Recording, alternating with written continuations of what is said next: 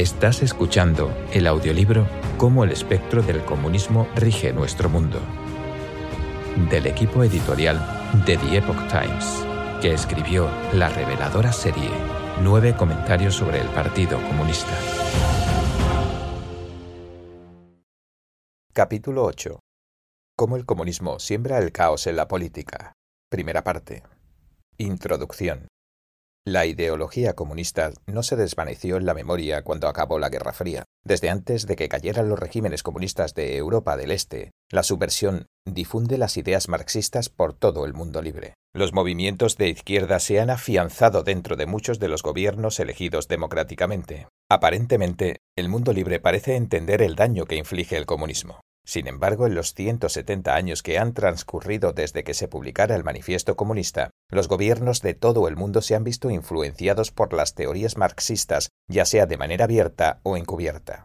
La mayoría de la gente tan solo asocia la política comunista a los países que viven bajo el régimen del Partido Comunista o a aquellos donde se sigue abiertamente las doctrinas económicas marxistas. Pero en realidad, la izquierda de Occidente sigue la misma filosofía de lucha básica que encarnan los regímenes comunistas tradicionales de Oriente.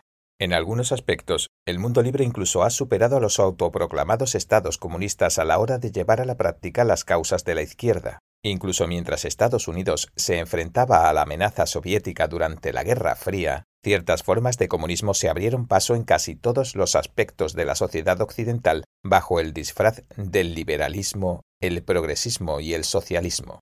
La izquierda ostenta una posición fuerte en el panorama político de los Estados Unidos, que llega a ser predominante en muchos países europeos. Tanto es así que, sin someter al mundo occidental a su control político explícito, mediante la guerra o la revolución violenta, el espectro comunista ha cooptado los gobiernos de las naciones occidentales, alimentando el descontento social, socavando la moral tradicional e impulsando políticas socialistas. Su objetivo es embarcar a Occidente en un camino demoníaco que provoque la destrucción de la humanidad. Estados Unidos ha sido y sigue siendo un fuerte bastión de la libertad y el anticomunismo. Dado el rol vital que juega Estados Unidos en la escena mundial, es crucial que prestemos particular atención a la influencia que ejerce el comunismo, tanto en la política como en el gobierno estadounidense. 1. El comunismo es la política de la destrucción de la humanidad. Durante miles de años, la monarquía que recibía su autoridad de lo divino ha sido la máxima institución en materia de poder político. El cielo otorgaba el derecho divino de ser reyes a los gobernantes. Los emperadores y los reyes desempeñaban un papel sagrado como intermediarios entre el hombre y lo divino. Hoy en día, muchas naciones están siendo gobernadas por democracias. En la práctica, la democracia no significa que el pueblo gobierne directamente. Los que gobiernan son los representantes que elige el pueblo. La elección de un presidente es un proceso democrático. Una vez que asume el cargo, el presidente obtiene amplios poderes sobre la política, la economía, el ejército, las relaciones exteriores, etc. La Declaración de Independencia se elaboró en 1776 y durante la década siguiente se redactó la Constitución de Estados Unidos y desde ese primer momento la democracia se ha asociado a la libertad, la prosperidad y los derechos de cada individuo. Sin embargo, el pilar básico que mantiene la estabilidad y la armonía social, así como los derechos humanos y la libertad, lo constituyen los valores morales de una sociedad. La democracia por sí sola no puede garantizar que ganen las elecciones buenas personas. A medida que el nivel moral del conjunto de la sociedad se hunde, los candidatos que ganan pueden ser los que se especializan en una retórica vacía, incendiaria o que son propensos al nepotismo. El daño que sufre una sociedad democrática resulta enorme si no se toman medidas que mantengan las normas morales que establece lo divino. Las ventajas que posee la representación electoral desaparecen y se convierte en una política mafiosa que sume a la sociedad en el caos y la desintegración. A. La fusión de la política y la religión en los regímenes comunistas. La ideología comunista funciona como la de una secta. Obliga a sus seguidores a aceptar su perversa filosofía de lucha, a someterse a sus programas políticos y a traicionar su conciencia al llevar a cabo las directivas del movimiento revolucionario o del partido. Los regímenes comunistas persiguen la religión y la espiritualidad valiéndose de los métodos más crueles, con el fin de destruir lo divino y reemplazar la fe tradicional con su religión atea propia. Los regímenes comunistas de Oriente, especialmente el del Partido Comunista Chino, PCC, suelen describirse erróneamente como una forma moderna del despotismo de la antigüedad. Muchos consideran que el PCC ha dado continuidad al sistema imperial, pero los monarcas tradicionales chinos no se atribuían la facultad de definir los valores morales. Por el contrario, se veían a sí mismos actuando con moderación bajo las normas morales que habían instaurado los dioses o el cielo. El PCC, en cambio, monopoliza el concepto mismo de moral, no importa cuántas maldades cometa. El PCC sigue insistiendo en que es grande, glorioso y correcto. Lo divino determina la moral, y no el hombre. Lo que está bien y lo que está mal lo dicta lo divino, y no las pretensiones ideológicas de un partido político. Monopolizar el poder de definir la moralidad conduce inevitablemente a mezclar la Iglesia con el Estado, lo que conlleva a que tanto el PCC como otros partidos comunistas muestren los rasgos típicos de una secta maliciosa. El Partido Comunista proclama a Marx como su señor en lo espiritual y considera al marxismo como la verdad universal. La promesa del comunismo de un cielo en la tierra se convierte en el cebo para que sus seguidores sacrifiquen sus vidas por él. Sus rasgos sectarios incluyen, entre otros, inventar doctrinas, machacar a la oposición, adorar al líder, considerarse la única fuente de justicia, emplear el lavado de cerebro y el control mental, tener una organización cerrada a la que uno puede unirse, pero de la que nunca podrá salirse, fomentar la violencia, la sed de sangre y animar a los mártires de su cruzada religiosa. Se ha rendido culto a la personalidad de líderes comunistas como Vladimir Lenin, Joseph Stalin, Mao Zedong y Kim Il-sung. Eran los papas de la secta comunista en sus respectivos países y poseían una autoridad incuestionable para decidir lo que era correcto y lo que era incorrecto. Aunque mataran o mintieran, siempre estaban haciendo lo correcto. Lo justificaban explicando que lo hacían motivados por un propósito superior o que formaba parte de un plan a largo plazo. Los ciudadanos de esos países se vieron obligados a abandonar su propia comprensión de lo que está moralmente bien. Forzados a mentir o a hacer el mal bajo el control del partido, la gente sufría traumas psicológicos y espirituales. Las religiones ortodoxas tradicionales enseñan a la gente a ser buena, pero la secta del comunismo, al estar construida sobre la base del odio, adopta justamente la postura contraria. Aunque el partido también habla del amor, el amor que predica se basa en el odio. Por ejemplo, los proletarios hacen amistades con los de su clase debido a que tienen un enemigo en común, los capitalistas. En la China moderna, la forma de mostrar patriotismo, que en chino literalmente se traduce como amor por el país, consiste en odiar a otros países, odiar a Estados Unidos, odiar a Francia, odiar a Japón, odiar a Corea, odiar a Taiwán y odiar a los chinos que viven en el extranjero y critican al PCC. B. El contenido religioso del liberalismo y el progresismo. El liberalismo y el progresismo se han convertido en la norma de lo políticamente correcto en Occidente. De hecho, se han desarrollado al punto de convertirse en una religión secular. Los izquierdistas occidentales han adoptado diferentes nombres a lo largo de la historia. A veces se hicieron llamar liberales y a veces progresistas. Los partidarios del liberalismo y del progresismo defienden el progreso como el bien moral indiscutible y atacan cualquier otra opinión como si se tratara de una herejía. Tanto el liberalismo como el progresismo, de manera similar al comunismo, el ateísmo, la evolución y el cientificismo, reemplazan la creencia de Dios por la razón humanista, considerando de hecho al hombre como si fuera un Dios. Ambos comparten los mismos enemigos que los comunistas y culpan de los problemas sociales a lo que perciben como injusticias o defectos del sistema capitalista que intentan subvertir o derrocar. Los métodos de los liberales y progresistas radicales son similares a los de los revolucionarios comunistas, Piensan que su causa es tan importante que ningún medio resulta inadmisible. Las características cuasi religiosas del liberalismo y el progresismo provienen de las teorías que les dieron origen. La rapidez con la que progresó la ciencia a partir del siglo XVIII reforzó en gran medida la confianza de la humanidad en sus propias capacidades y alimentó la tendencia intelectual progresista. El filósofo francés pionero del pensamiento progresista, el marqués de Condorcet, afirmó en su obra, Esbozo para un cuadro histórico de los progresos del espíritu humano, que la razón conduce a la gente por el camino de la felicidad y la moral o la bondad. Después de esto, el progresismo se volvió más agresivo y comenzó a colocar la razón en el altar de su veneración.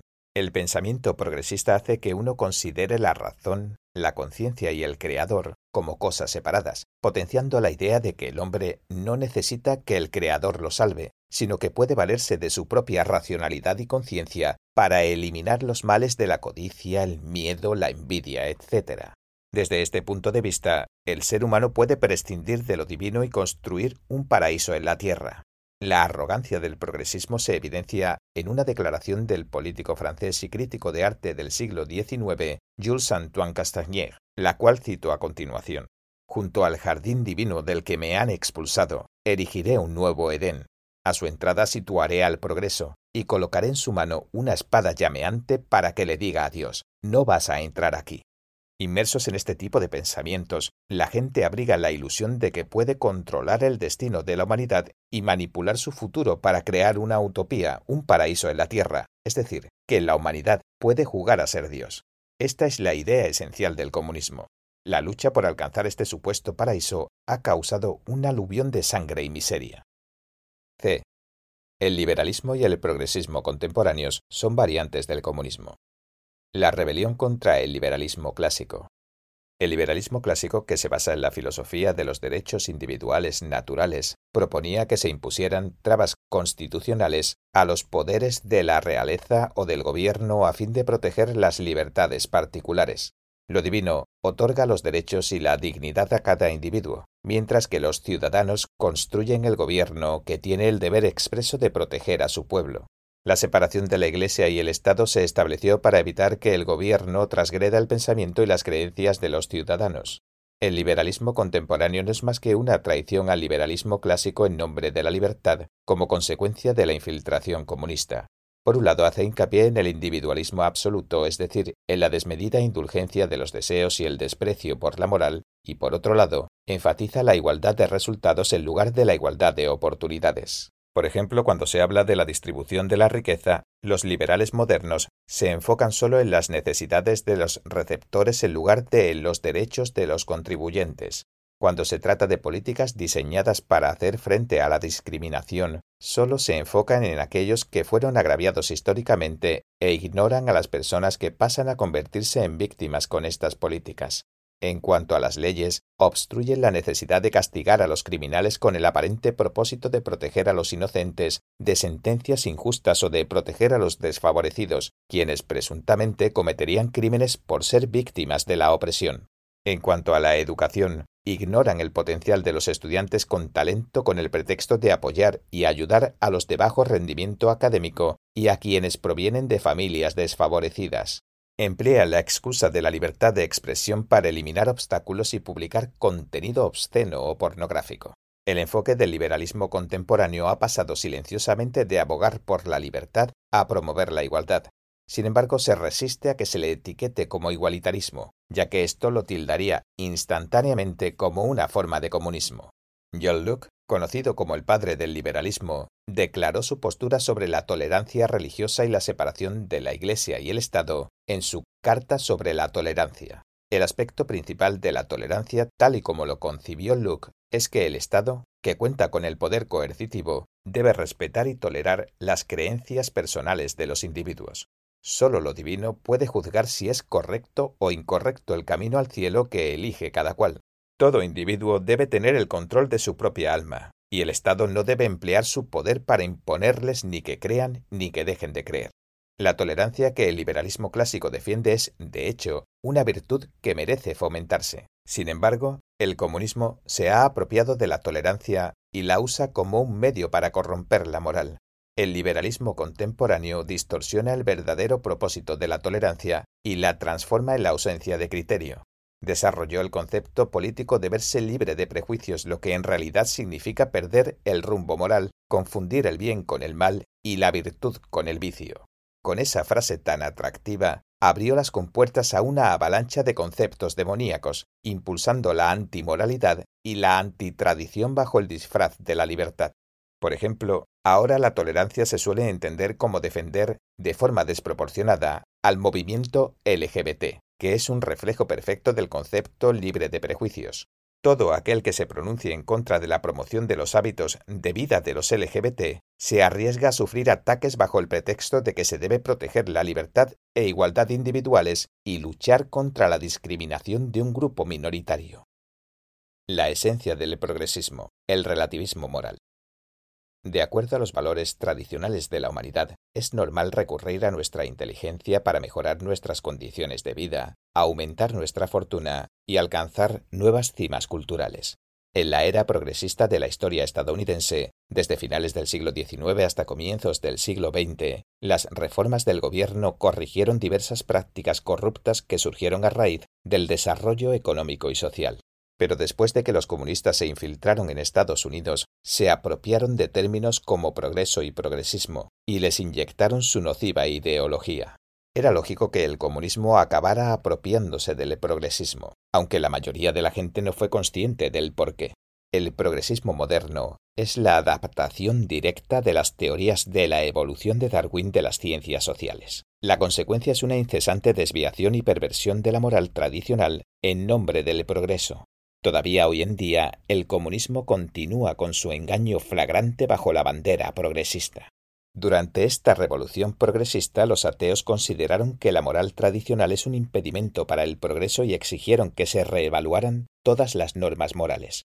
Negaron que existieran estándares morales definidos y recurrieron a la sociedad, la cultura, la historia y las condiciones actuales para establecer su propio sistema de moral relativista.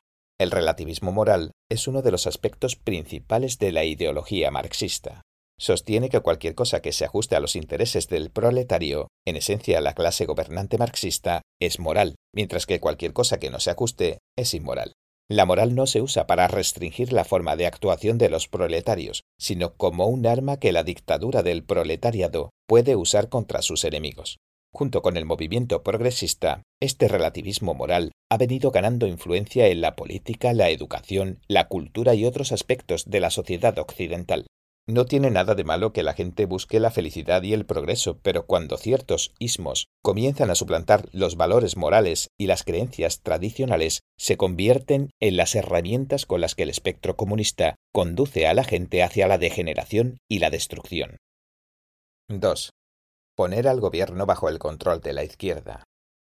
En el manifiesto comunista Marx y Engels enumeran diez medidas para destruir tanto el intercambio justo como los derechos del individuo, que ellos llaman capitalismo. Muchas de esas medidas ya se están aplicando para desplazar progresivamente tanto a Estados Unidos como a otros países hacia la izquierda, hasta acabar estableciendo un control político comunista se puede observar en casos como la implementación de un pesado impuesto progresivo o escalonado sobre la renta y la centralización del crédito en manos del Estado mediante un banco nacional con capital estatal y un monopolio exclusivo. En la superficie, los comunistas parecen abogar por algunas cosas positivas, como poner fin al trabajo infantil en las fábricas y crear un sistema de educación pública gratuita. Sin embargo, su objetivo no reside en asegurar el bienestar de una nación, sino en tomar y mantener el poder político. Marx y Engels escribieron, el primer paso de la revolución de la clase trabajadora es elevar al proletariado a la posición de clase gobernante para ganar la batalla por la democracia el proletariado empleará su supremacía política para arrebatar, por etapas, todo el capital a la burguesía, para centralizar todos los instrumentos de producción en manos del Estado, es decir, del proletariado organizado como clase gobernante, con el fin de aumentar el total de fuerzas productivas lo más rápido posible. Por supuesto, al comienzo, solo puede llevarse a cabo por medio de intrusiones despóticas en los derechos de la propiedad y en las condiciones de la producción burguesa. Hay que aplicar medidas, por lo tanto, que, aunque se muestren económicamente insuficientes e insostenibles mientras avanza el programa, las nuevas intrusiones en el viejo orden social irán superando a las previas, ya que son inevitables para revolucionar por completo el modo de producción. En Estados Unidos, la izquierda ha pasado décadas librando la batalla de la democracia de Marx, a fin de controlar los resortes del poder e implantar el socialismo. Por eso, aunque las manifestaciones comunistas explícitas en Estados Unidos se vieron relativamente poco durante el siglo XX, la situación ha cambiado drásticamente desde entonces. En las elecciones de Estados Unidos de 2016 y 2020, un candidato abiertamente socialista estuvo a punto de llegar a la presidencia. La mayoría de los estadounidenses solía mirar con desprecio el socialismo, que en el vocabulario comunista es la primera etapa del comunismo. El propio candidato dijo que cree que mucha gente se pone muy nerviosa cuando escucha la palabra socialista. Sin embargo, las encuestas que se realizaron a lo largo de la década de 2010 mostraron que aproximadamente la mitad de los nacidos en la generación millennial de 1980 a 1996 tenían una opinión positiva del socialismo. Una encuesta de Gallup de 2018 mostró que el 57% de los demócratas dijo tener una opinión positiva sobre el socialismo, esto confirma una tendencia que apareció en 2011 en una encuesta que realizó el Centro de Investigación Pew, que mostró que el 49% de los adultos estadounidenses menores de 30 años veían el socialismo de manera positiva, mientras que el 46% tenía una opinión positiva del capitalismo. Las ilusiones que muchos occidentales albergan sobre el socialismo hoy en día reflejan las expectativas de innumerables jóvenes fáciles de impresionar que el siglo pasado abrazaron el comunismo en la Unión Soviética, China y otros lugares. Los que pertenecen a la generación más reciente no comprenden cabalmente su propia historia, cultura y tradiciones. No se oponen al socialismo porque les parece moderado y humano. El gran engaño que el comunismo perpetró en el siglo XX se está repitiendo en el siglo XXI.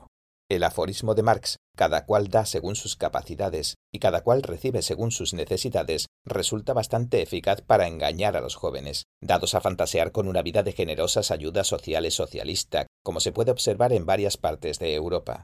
Sin embargo, los sistemas de ayudas sociales de estos países han causado muchos problemas sociales. Como dijo el economista estadounidense Milton Friedman, una sociedad que coloca a la igualdad, en el sentido de igualdad de resultados, por delante de la libertad, terminará sin igualdad ni libertad. Por otro lado, una sociedad que antepone la libertad terminará como dichosa consecuencia, tanto con mayor libertad como con mayor igualdad. El socialismo de alto bienestar, con muchas ayudas sociales, fomenta la incesante expansión del gobierno y lleva a que la gente vote en contra de sus libertades. Es un paso importante los planes del espectro comunista para esclavizar a la humanidad. Una vez que todos o la mayoría de los países han hecho la transición al socialismo, solo resta dar unos cuantos pasos más para acabar reemplazando la democracia con el totalitarismo. Una vez que la etapa primaria del socialismo se completa, los líderes políticos implementan inmediatamente el comunismo. La propiedad privada y el proceso democrático quedarán abolidos. El estado del bienestar se metamorfoseará en un yugo tiránico.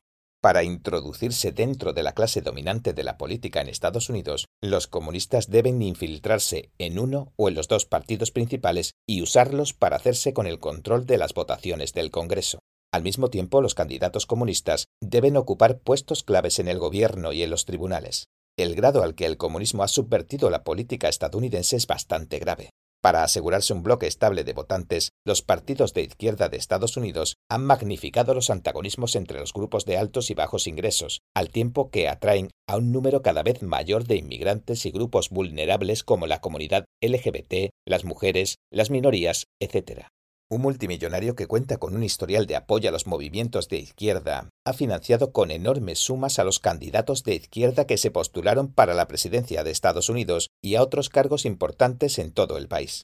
Entre estos últimos destacan los secretarios de Estado, que en muchos estados son responsables de los asuntos electorales y desempeñan un papel fundamental en la resolución de disputas. El multimillonario ha destinado muchas ayudas a las campañas para estos cargos.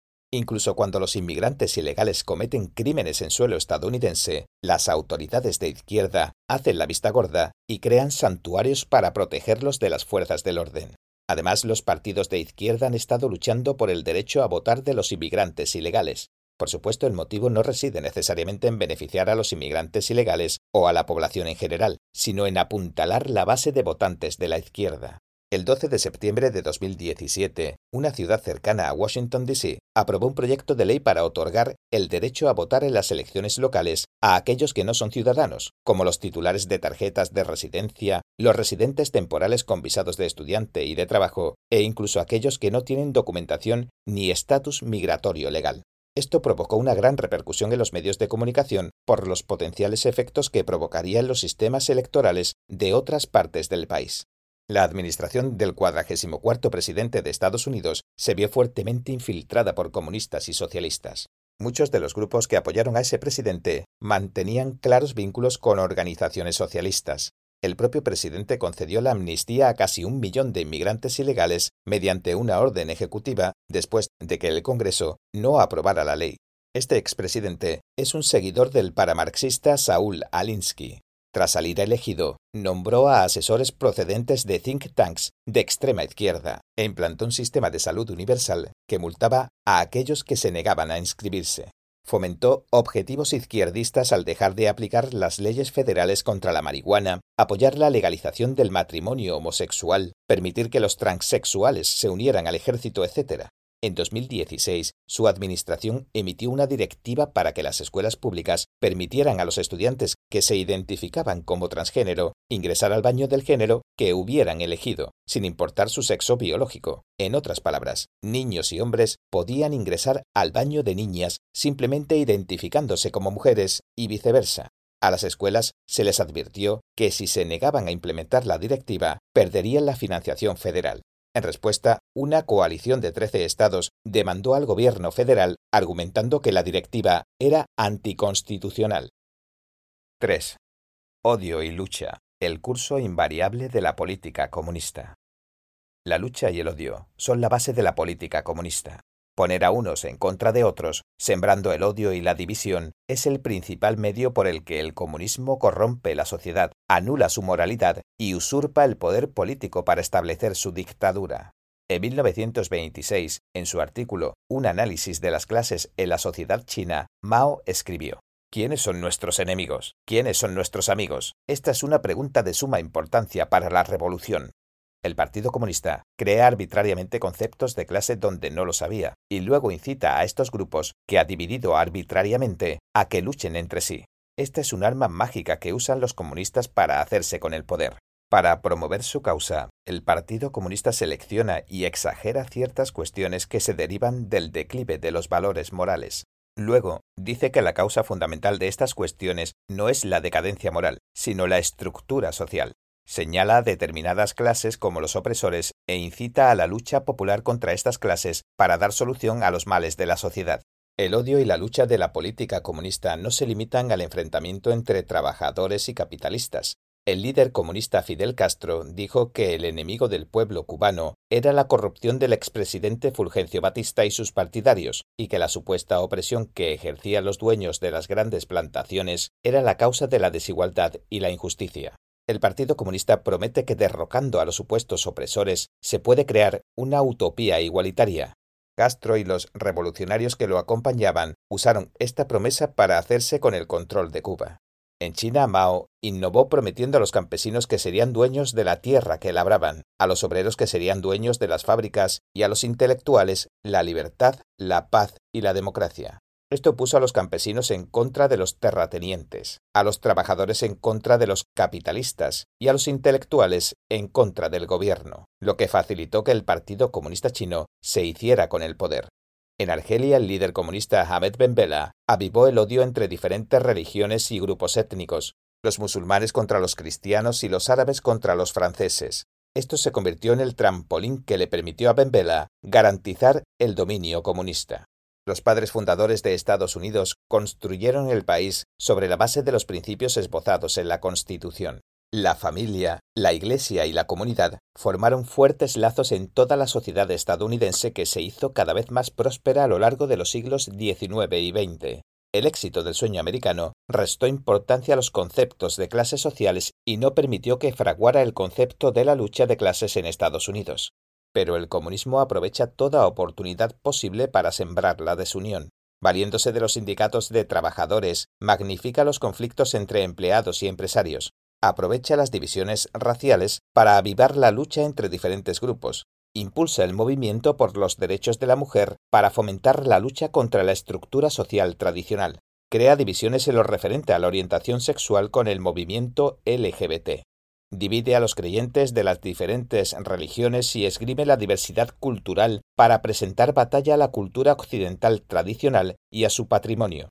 Divide a la gente de diferentes nacionalidades impulsando los derechos de los inmigrantes ilegales y creando conflictos entre extranjeros y ciudadanos. Enfrenta tanto a los inmigrantes ilegales como a la gente en general con los agentes del orden público.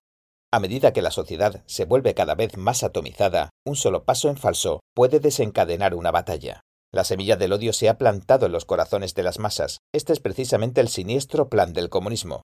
Una frase de Lenin que se cita ampliamente dice, podemos y debemos escribir en un lenguaje que siembre en las masas el odio, la repugnancia, el desprecio y otras tantas cosas parecidas contra aquellos que no están de acuerdo con nosotros. Las tácticas políticas que emplea el espectro comunista en Occidente se basan en todo tipo de cuestiones de justicia social, para incitar al odio e intensificar los conflictos sociales. En el caso de los chicos de Scottsboro de 1931, se acusó a nueve adolescentes negros de violar a dos mujeres blancas, lo que provocó una grave polémica racial en todo el país el Partido Comunista de Estados Unidos entró en acción. Usó el incidente para atraer a muchos nuevos seguidores y entre ellos a Frank Marshall Davis, el futuro mentor del cuadragésimo cuarto presidente. El objetivo de los comunistas estadounidenses, en el caso de los chicos de Scottsboro, no apuntó solo a aumentar el número de miembros tanto de la población negra como de los activistas progresistas de la justicia social, sino también a difamar a Estados Unidos, mostrándolo como un país plagado de desigualdades y discriminación racial afirmando que estas eran las condiciones que imperaban en todo el país, promovieron el comunismo y la ideología de izquierda como la única forma de liberar a los estadounidenses de este sistema supuestamente patológico y perverso. En 1935 estallaron disturbios en las comunidades negras del barrio neoyorquino de Harlem, tras los rumores de que habían golpeado hasta la muerte a un adolescente negro que sorprendieron robando en una tienda, en realidad, el adolescente era puertorriqueño, mordió a un dependiente y salió ileso. El Partido Comunista de Estados Unidos aprovechó la oportunidad para organizar protestas según cuenta Leonard Patterson, un antiguo miembro del partido que participó en el incidente. Patterson describió cómo se entrenaba específicamente a los comunistas en las tácticas leninistas para instigar y enardecer los conflictos, como por ejemplo al transformar protestas en revueltas violentas y luchas callejeras o al crear deliberadamente conflictos donde no los había. En todos y cada uno de los conflictos sociales o disturbios de gran escala de los Estados Unidos de hoy, los grupos comunistas han estado involucrados. En 1991 se transmitió por televisión un vídeo que mostraba a policías blancos golpeando a Rodney King, un residente negro de Los Ángeles, después de una persecución a alta velocidad. En el vídeo que se difundió ampliamente, no se mostraban los primeros 15 segundos de la filmación, cuando se veía a King, un delincuente en libertad condicional, resistiéndose al arresto y comportándose de manera agresiva, mientras aquellos que viajaban con él en el vehículo seguían las órdenes de la policía acabarían absolviendo de los cargos penales a los cuatro oficiales involucrados en el incidente. Tras el veredicto, cuando los manifestantes fuera de la sede central del Departamento de Policía de Los Ángeles estaban a punto de dispersarse, algo les incitó repentinamente a amotinarse. Alguien golpeó con un cartel de metal la parte trasera de un automóvil que pasaba y la protesta rápidamente se convirtió en una revuelta violenta con incendios, destrozos y saqueos. Cuando se le preguntó por la participación de comunistas en el incidente, el sheriff del condado de Los Ángeles, Sherman Block, dijo que no había ninguna duda de que el Partido Comunista Revolucionario había estado involucrado en los disturbios, los saqueos y los incendios. Durante los sucesos, circularon panfletos de diversos grupos comunistas como el PCR, el Partido Socialista de los Trabajadores, el Partido Laborista Progresista y el Partido Comunista de Estados Unidos, los cuales pudieron verse en todas las calles y universidades. Uno de los panfletos distribuidos por el Partido Laborista Progresista decía venganza contra el veredicto de King. Todos los policías racistas deben pagar. Que giren las armas. Soldados, únanse a los trabajadores. Según un agente del Departamento de Policía de Los Ángeles, ya había gente repartiendo tales panfletos antes de que se anunciara el veredicto ya sea que las muchas organizaciones que incitan a la violencia y a las revueltas en la sociedad occidental se hagan llamar indivisible, antifascista, basta de patriarcado, Black Lives Matter, las vidas negras importan, o Refuse Fascism, rechazo al fascismo, todos son grupos comunistas o partidarios de las ideas comunistas. El violento grupo Antifa se compone de personas de diversas inclinaciones comunistas, como anarquistas, socialistas, liberales, socialdemócratas, etc. Refuse Fascism es un grupo radical fundado por izquierdistas, incluyendo a los del Partido Comunista Revolucionario de Estados Unidos. Este grupo estuvo detrás de muchas de las protestas a gran escala que intentaron anular el resultado de las elecciones presidenciales de 2016 en Estados Unidos.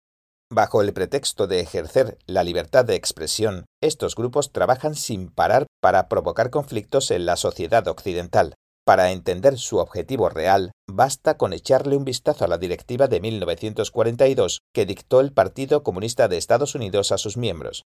Cuando ciertos obstruccionistas al comunismo se vuelvan demasiado irritantes después de preparar el terreno apropiadamente, tildenlos de fascistas, nazis o antisemitas y empleen el reconocimiento de las organizaciones antifascistas y de solidaridad para desacreditarlos. En la mente del público hay que asociar incesantemente a los que se oponen a nosotros con esos nombres que ya despiden mal olor.